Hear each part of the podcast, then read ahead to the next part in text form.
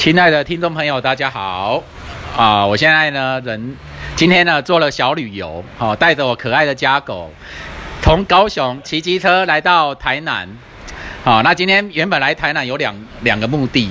然后再加上第三个目的。原本两个目的呢是为了旅行啊，小旅行，因为太久没有来台南小旅行了。那第二个目的是我要做我的快递工作，我我想要看看台南的快递的市场怎么样。啊，那当然，我发现对，呃，Podcast 的有一位台南的朋友，他的频道频道呢叫什么？你说一下。呃，长安人盖把妈杠，嘿，冲仔蛋跟他慢慢聊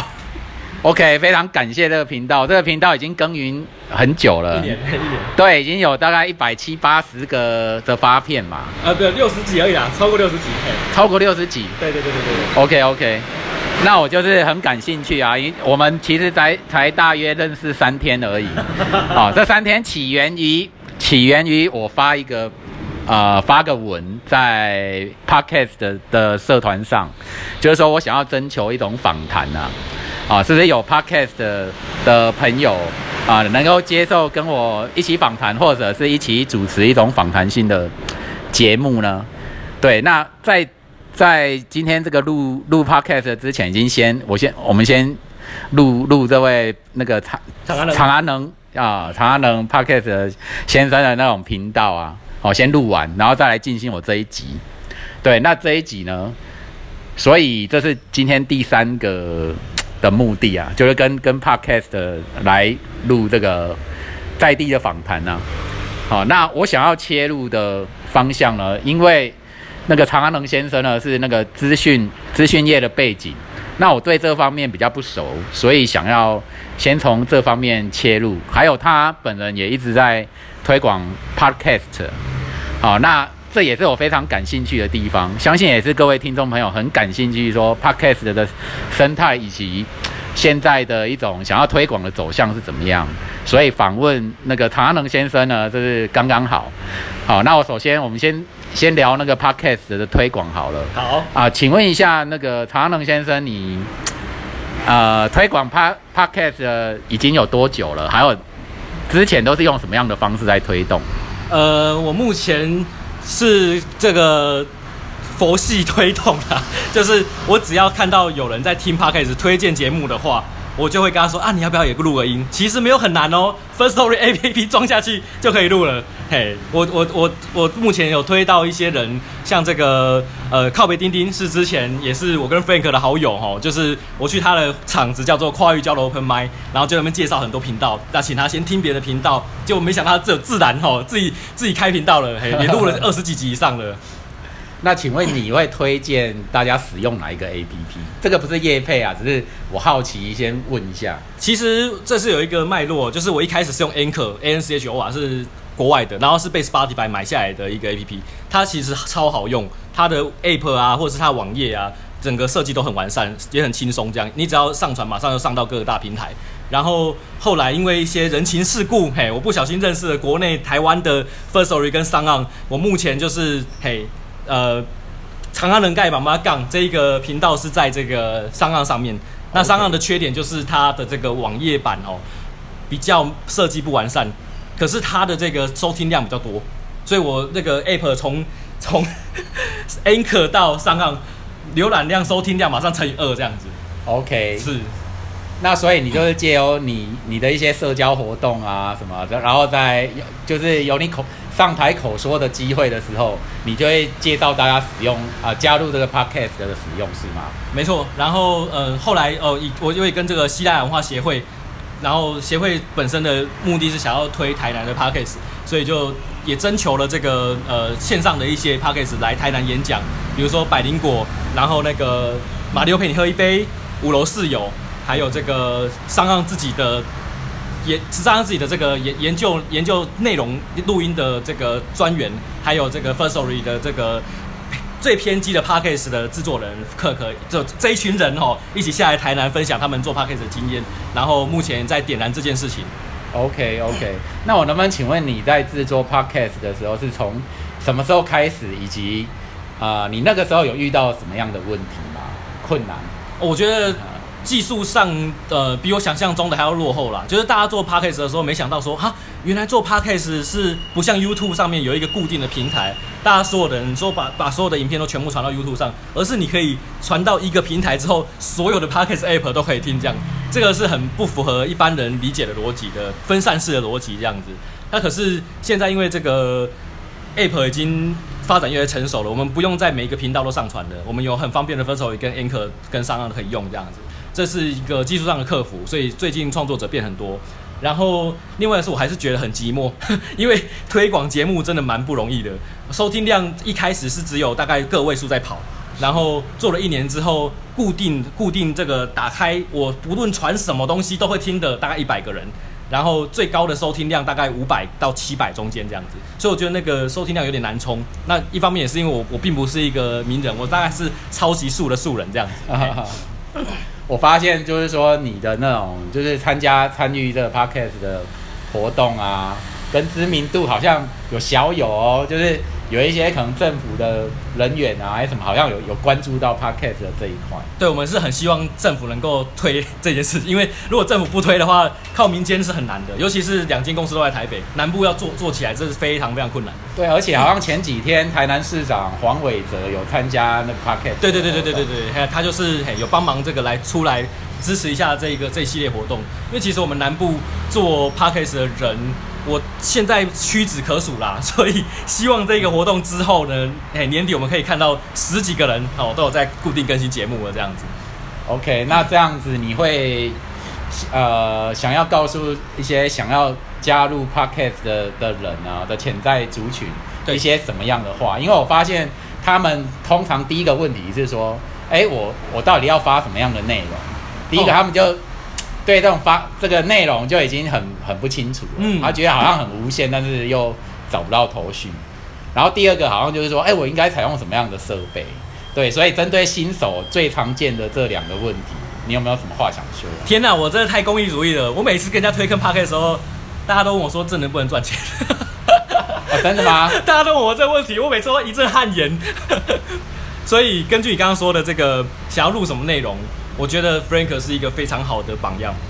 哦，谢谢谢谢，因为我比较不在意我的形象，对，就好好的给他说下去。你平常做人就跟你录 p 开始一模一样啊！对对对对对，没错，这样最棒。我真的觉得这种原生的不假掰，哎，对对对，这样最棒。因为我发现就是说，很多人在录的时候啊，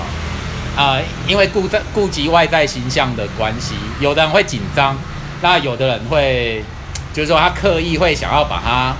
好的一面要一直讲出来，可是这样子的，你一听，你就会觉得说，这个人好好严肃。大家是听得出来的，对，大家是听得出来，而且你并不是很随性，而且这个跟你的，你好像在隐藏你的个性，或是你刻意要表现出你很专业，或是你的知识知识性很高，那那那个就是社会期待的的那个角色。嗯嗯嗯，对。那我发现其实。Podcast 上访谈的节目很多，有的是两个人的访谈，有的人是四个人，四个人一起讲哦，什么四位姐妹啊，然后在谈谈他们遇到的一些事情，一些两性话题啊。那我发现女生这一点就很不错，因为常常会他们就是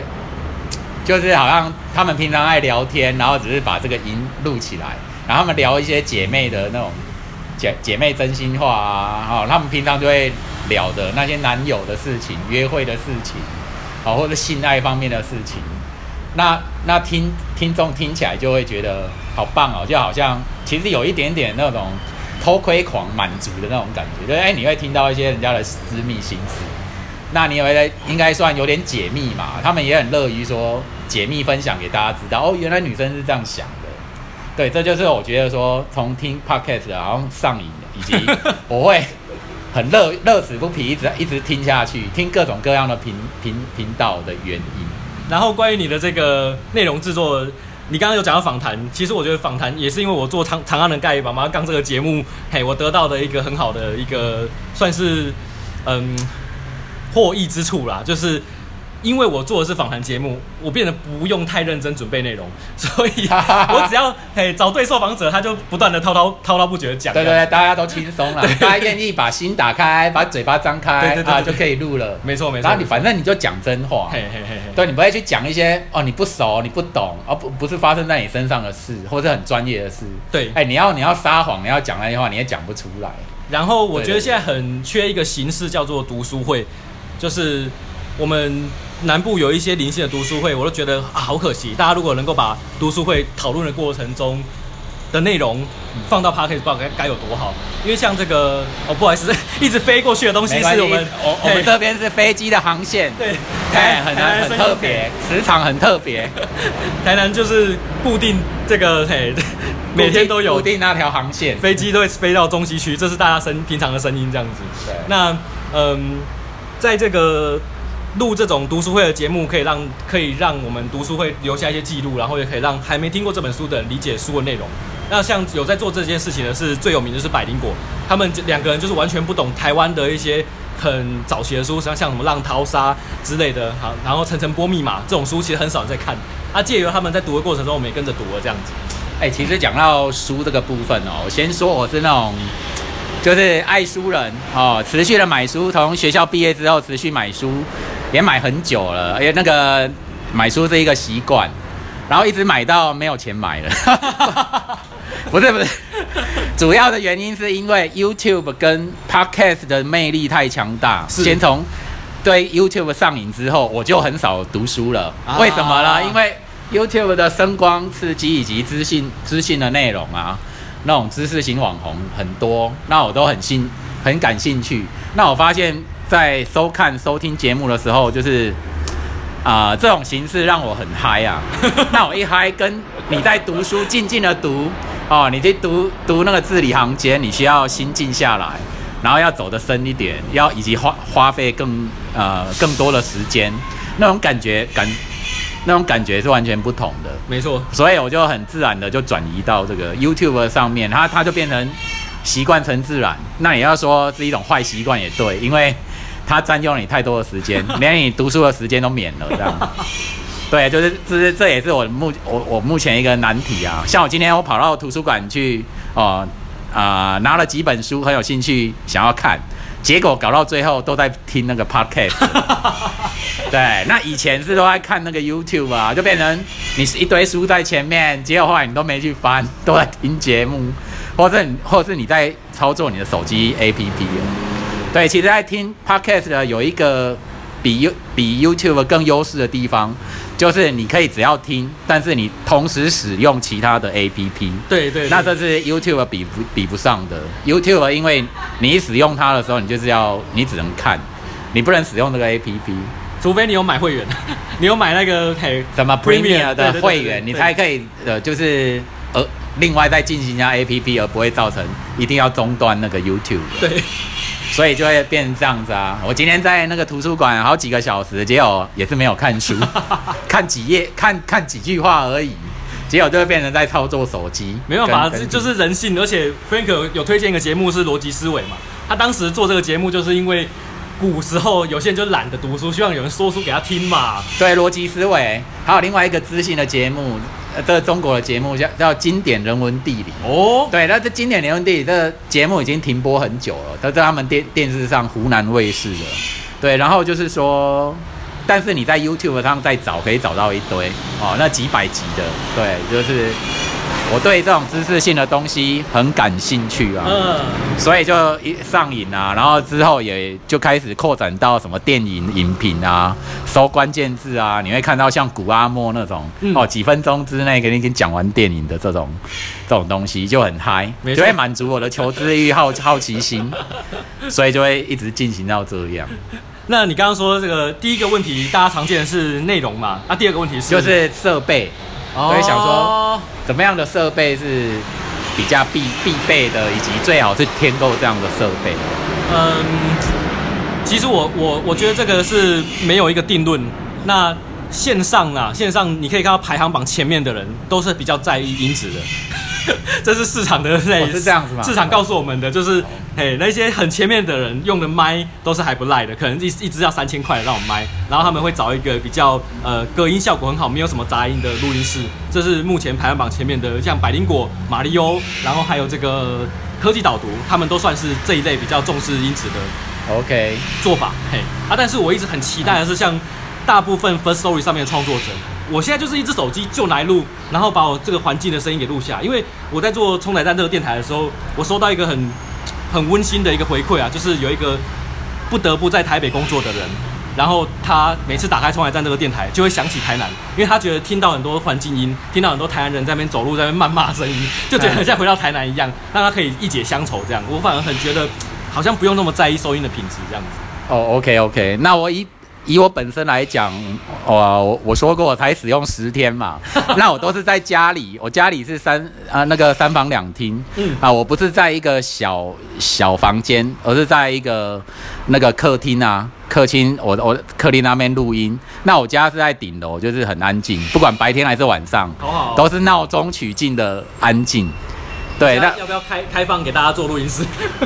可以啊，来交交朋友，一次收没五百。没问题，对对对，这没问题。然后我就是就开着手机这样录，然后我还有另外一只手机，就拿来播音乐，好让大家不会觉得说太无聊。这一开始我的构想，嗯，然后就这样一直录一直录，又录了十六集，都同样的 SOP，就是一只手机播那个背景音乐，然后一只手机离嘴巴近一点，这样在讲话。对，然后都没有大纲跟草稿的，就这样一直讲。超强。没有了，我觉得这个不是超强哎、这个就是真的是脸皮厚一点，因为有的时候你就就是嘴巴乱讲哈，也是可能会吃螺丝啊，会讲的或是一直断断续续的，哦，或者是会卡住，这个也常常有哦。有时候你们呃相信你们听过我节目，应该都会发现这个问题。不过我就是不管它，反正大家就是。就是聊，就是聊天分享嘛。那我问你一个问题以真实为重。好，请说。你会期待从录趴可以赚到钱吗？呃，我会期待，不过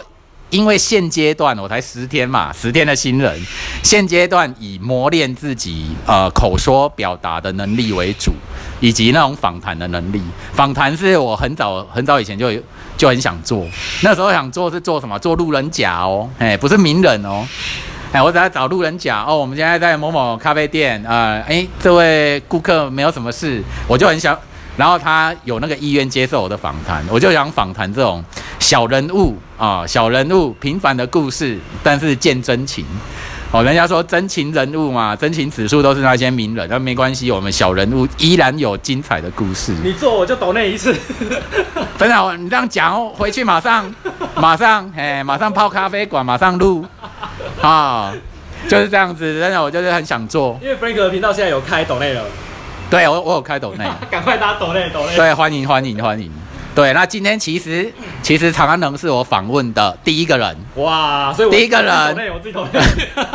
对，第一个人呢，嘿，真的，那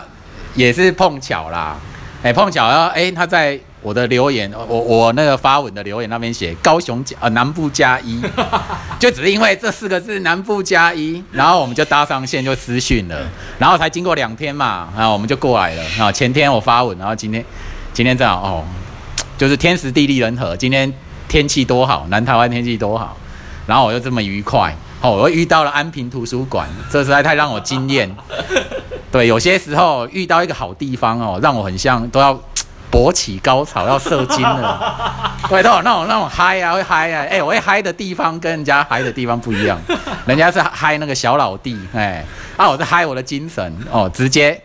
哦，小老弟的老大是谁？就是在你的脑器官，嘿，直接在对对脑中，对嘿，就会就会嗨起来。没错没错没错。对，做人物访谈。哎，我们怎么会讲到这边了？所以对关于这个录趴这件事情呢、就是呃，我觉得真的很很希望大家南部的这个力声音可以出来，不要把声音都放在北部。对，然后你你不要太在意形象啊，你要知道说你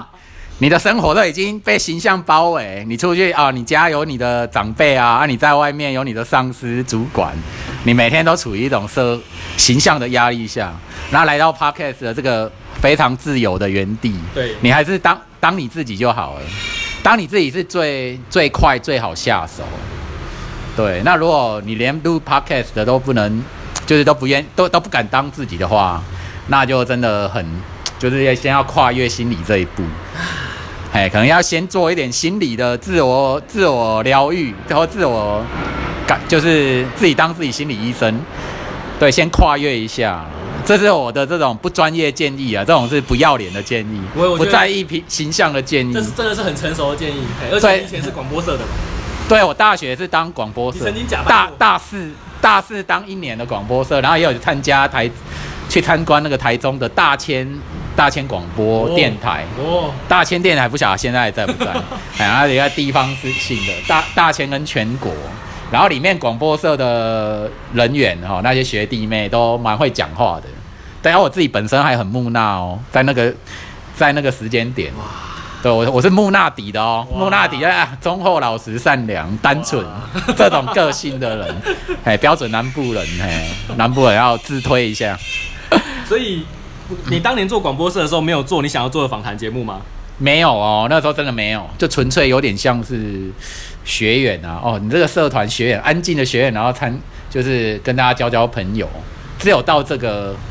呃，只有到这个程度而已。嗯，对，其实讲到这边，我要讲一下那那那个时间点一件很有意思的事情。嘿，那在大四的时候，在广播社认识一位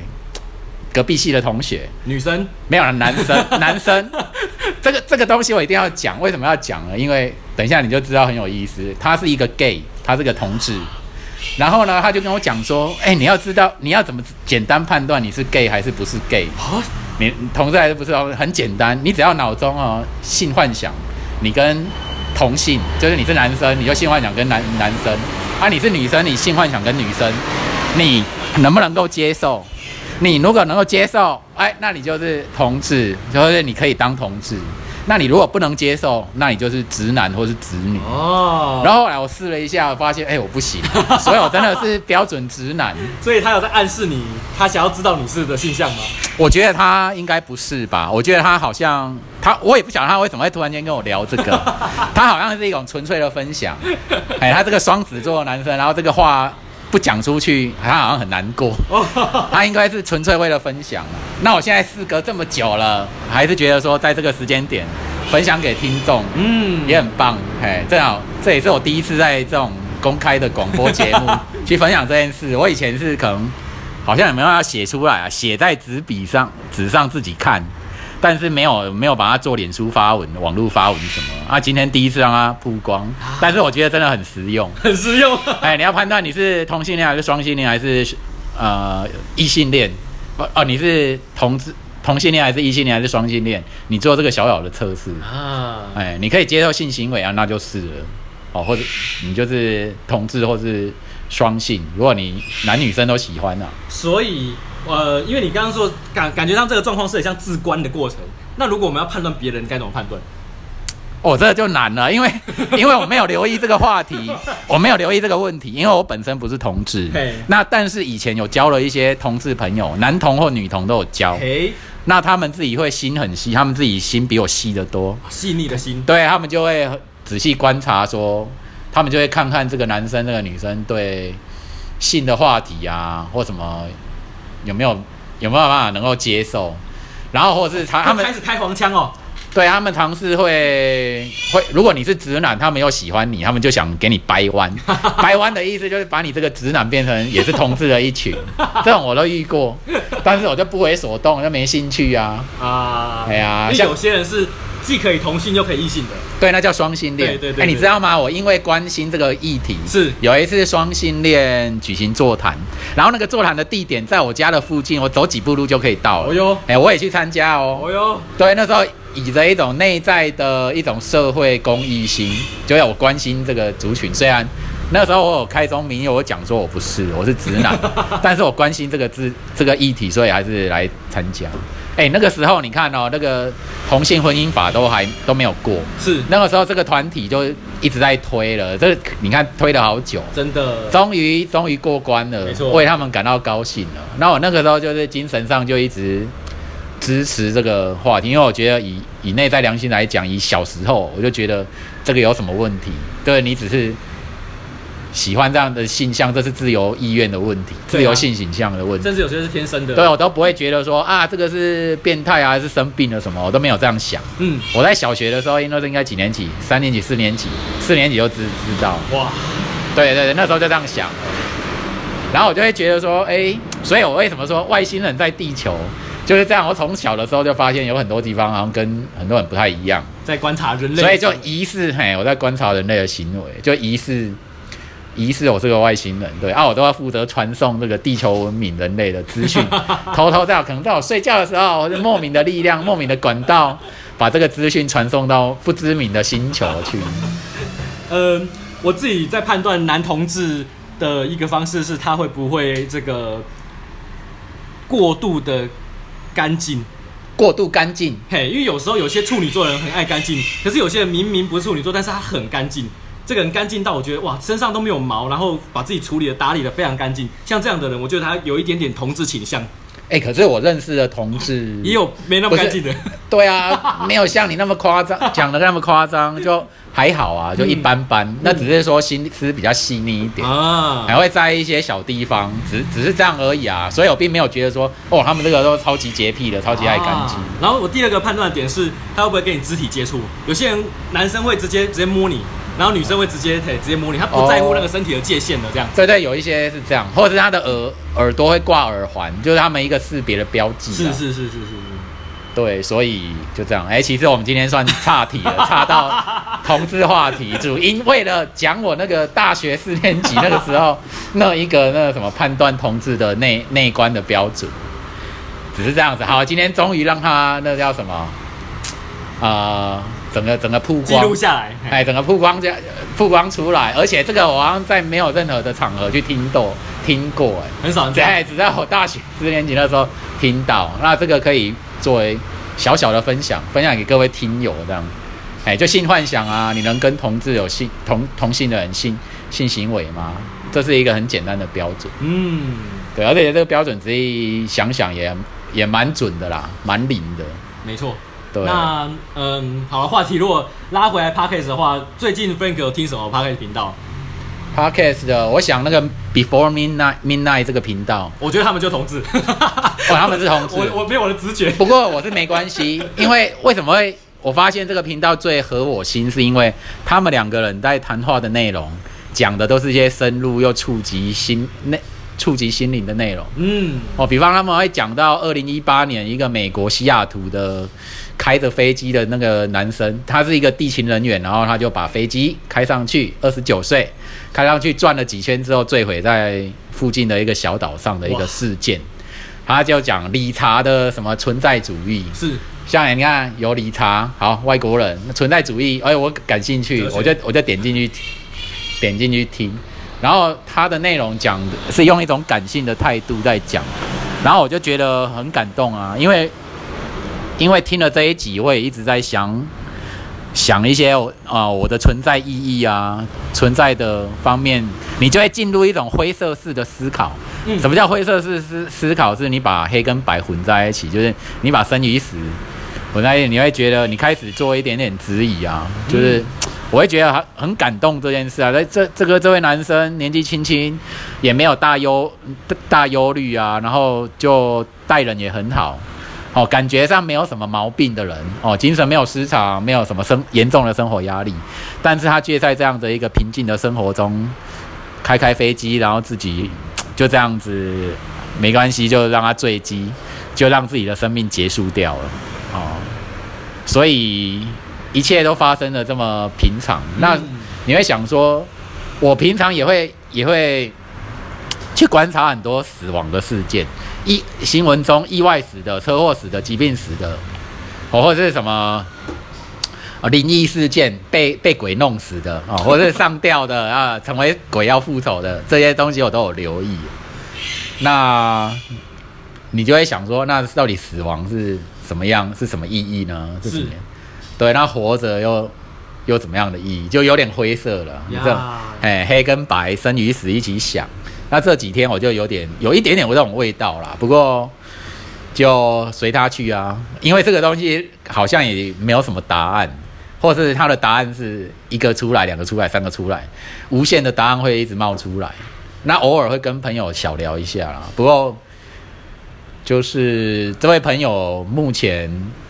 他好像也是陷入一种空虚，他觉得虚无主义啊。好，哦那这个理查这个事件我也跟他讲，所以他就会觉得他也曾经有忧郁症啊，然后他就是他即使很热衷的办活动，但是呢，办完活动他依然会觉得空虚。嗯，所以我会我自己身为他的朋友，从旁观察，是觉得他内心中有那种一种非常根深蒂固，有一种安全感，并没有被满足，安全感跟被爱感，是对，可是又有一种被植入的认知。什么叫做被植入的认知呢？就是可能你被要求说，哎，你要很强哦，你要成为优秀的人才，要为社会给出很大的贡献。哇，其实不有不少人都有被植入这种认知。你如果不优秀、不杰出，你就是没有用、没有价值的人，没有意义的人啊。然后你会因为这样的没有用、没有意义、没有价值而感到我整个人是空的，我是空虚的，然后我什么都不能做，我想死，我忧郁了，类似会这样子。那我去注意到你平常生活是很愉悦啊，就是常常很愉快的、很平静的、很快乐的，这样子非常健康的人，就是也有发现他们内在是没有那种不安全感跟恐惧感的。哇，哦，就好像你内内在的心心窝中那个东西一直有那个能量，可是你面对另外一个不同的人，常常恐慌的啊，常常忧郁的，会觉得即使你在做做再多的事情再成功，他内在的那个空空洞啊、空虚感一直存在，一直存在，没办法被解决，就因为内在那个东西没有被满足到。那这可能你在你的亲情的的时期，你的家庭背景的时期，那个东西就一直没有投入。哦，爸爸妈妈哦，常常跟妈妈吵架，或什么，或者爸爸一直在羞辱他，那个东西一直没有，一直没有。对啊，那其实以我本人的家庭背景来讲，我也属于这个族群，哦但是，但是我因为走入灵修已经大概十二年吧，开始关、开始关怀心灵的问题。哇，那我发现到这些秘秘密之后，这种心内心深处的安全感是我自己给自己的。自己给自己，不用靠别人。对，那为要怎么样自己给自己？是你发现到这个，就有点像你是一个旁观的人，你发现到哦，那一个那一个碗里面没有东西，没有这个力量，没有这个安安全感力量，所以你是你发现是因为这个原因，所以好，你发现到这个原因，然后你觉得好，那我接受它，你愿不愿意接受你内在心窝这个碗是空着的？如果你能够接受，好，那即使你没有给人家投入东西，哦，你没有去塞东西，你依然是很有力量，就就已经没有差了。就是哎、我就是接受这个它是空的啊，哦，哎、我接受，我接受，我就是一辈子没有什么爱的人，就是没有得到什么爱。我的爸爸妈妈没有给我爱，呃我没有兄弟姐妹没有给我爱，我朋友很少也没有给我爱，爱情爱人不多也没也没有给我爱。你接你发现到这个状况，你先接受它，哦，对，你先接受它，然后你再想办法去迎接它。就是说，你要去珍惜一些你的朋友，哦，愿意走入你生活中的朋友或是亲人，你好好去珍惜这一些拥有。当你拥有的时候，那你如果还没有拥有的时候，你就等待，你就等待拥有。哦，接欣赏啊，像我拥有我的家狗啊，两只啊，他们就是我最最大的爱，就是目前你单身的时候，那你生活还是可以很快乐啊。你看自由自在，你跑去哪里旅行，吃吃饭啊，吃吃好吃的，喝喝咖啡，干嘛干嘛。哦，录录 podcast 的很快乐。哎，录 podcast 也是你自己给你自己能量一个很好的的事情。对，你可以去找到这些事情，你自己乐此不疲，直到你已经把它玩腻了，你觉得哦，这太多了，太腻了，没没有意思了，你再轻轻的放下它，对，然后再去寻找其他的，可能就会有新的事情来等待你。对啊，我曾经把书，哦，书读到腻了，腻放在放不是读到腻了，就是放下它去接受 YouTube 上瘾嘛，再从 YouTube 再转到这个 Podcast 来。哎，因为 Podcast 很多触及心内内在心理的内容，跟 YouTube 又有点不一样。现在 YouTube 都做太浅了啦，哦，对啊，也是有很多深度的啦，不过都放在什么知性呃知识型网红那边，哼，那些都不错不错啦，很实用，因为它要牵涉到什么视觉啦，对视觉魅力。不过也有很多很很谈心的节目，或者是说你看人家听人家演讲的演讲的影片啊，什么来谈心灵的啊，什么你都可以听听看，看看看，哎，边看边听，或者边听，怎么样自己去想、思考、沉思啦。像我以前很喜欢那个囧星人，哦，囧星人，是结果他就是 YouTube 做不下去了，他后来最近就开 Podcast 台，我觉得 Podcast 台有找回他自己了，他终于可以做自己，不用再讨好观众了。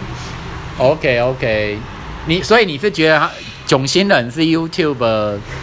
他的做不下去，是因为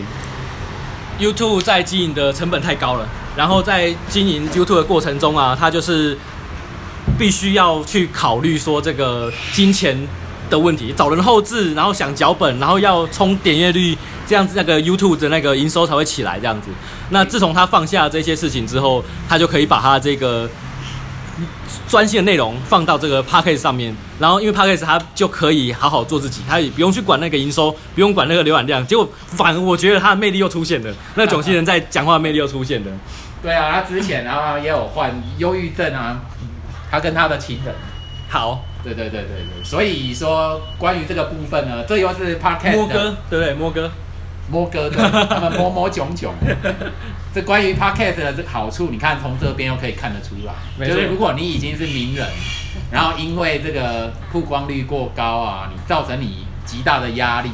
你可以转到 Podcast 的上面，然后你可以会比较轻松一点。没错，对你没有这种怕讲错话，在